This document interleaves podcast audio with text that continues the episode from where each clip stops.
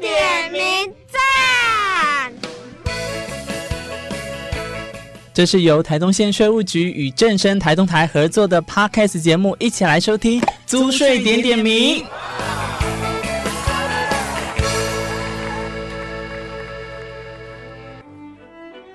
欢迎收听在今天的租税点点名，我是主持人明志。今天非常开心跟大家分享，租税收入其实指引政府施政最重要的财源。那政府也依法向人民征税，人民就应该依法来缴税。情况下，为了要满足大家吃的权利呢，今天在我们的租税点点名里面点到的是哪一个啊？点到这个主题，主要讲的是纳税者权利保护法哦。今天呢，有请的是我们的三位小朋友，依序是：我是李志许，我是卢新宇，我是林星宇。透过他们三个呢，今天要带给大家的这个很。有点我觉得很厉害呢，你们这个导读了这个使用手册哦，就讲说这个里面的 Q&A 要来跟大家分享，譬如说有很多的问题都是让我们对于纳税者基本的权利应该要知道的事情，譬如说啊，像是有公平的合理课税，以及呢要落实正当的法律程序，还有设置纳税者权利保护组织啊，强化纳税者救济保障等等不拉不拉的这一切呢，都今天交给这三位尖兵一起来跟大家分享喽。好了，节目即将。开始，请大家准备好，跟我们一起来了解这一集《纳税者权利保护法》。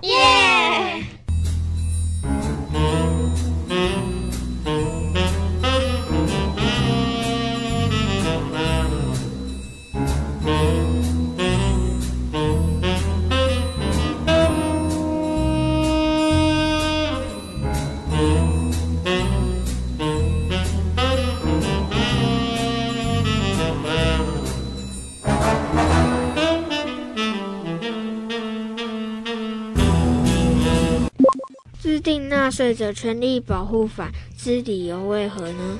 有关纳税者权利之保障，参考先进国家立法，利多以专法定定，为符合世界立法潮流并接轨国际，配合立法委员推动制定本法，以保障赋税人权，维护人民基本生存权利，实现公平课税及严守程序正义。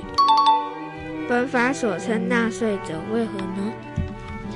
包括个税法规定之纳税义务人、扣缴义务人、代征人、代缴人及其他依法负缴纳税捐义务之人。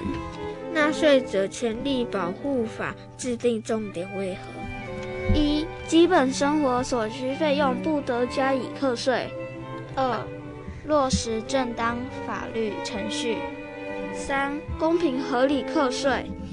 四、设置纳税者权利保护组织；五、强化纳税者救济保障。本法施行后，财政部应主动公开哪些财政资讯？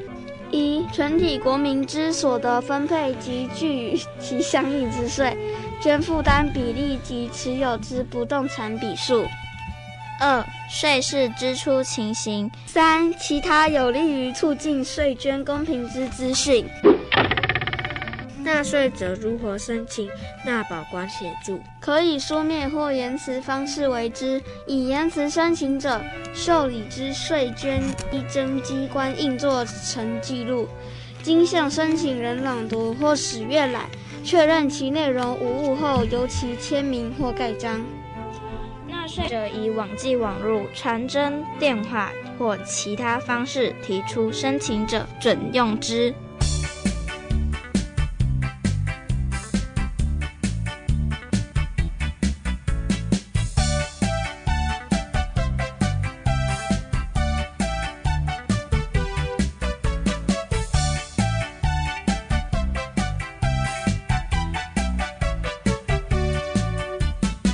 关于这个纳税者权利保护法里面呢，我们希望可以透过这一集跟大家分享这些呃里面上的问题啊。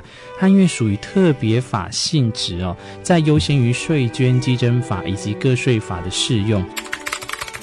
不过呢，在没有规定的时候呢，开始适用其他相关法律的规定，所以也请大家一定要特别了解，这是跟大家分享它跟其他税法的适用顺序在哪里哈。好，今天非常开心呢。其实有关于纳税者权利保护法，它的法制开始上路的时候是在一百零六年。你们知道几月几号吗？十二月二十八号。对，其实，在这个情况下，也要跟大家一起分享的这个纳税者权利保护法，我最后再跟大家讲哦，他就是希望可以达到公平合理课税，基本生活费用不课税啦，哈，然后再来落实正当法律程序，强化纳税者救济保障之外，设置纳税者权利的保护组织哦。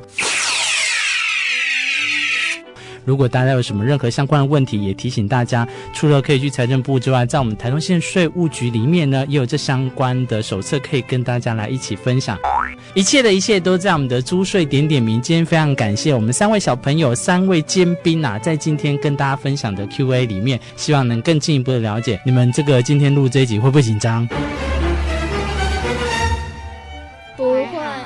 因为要你们这个录那么多里面的哈，希望可以让更多人了解。那也谢谢你们很用心哦，为大家准备这一些。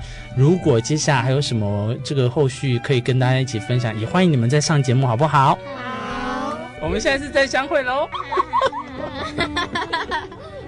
竹岁点点明月。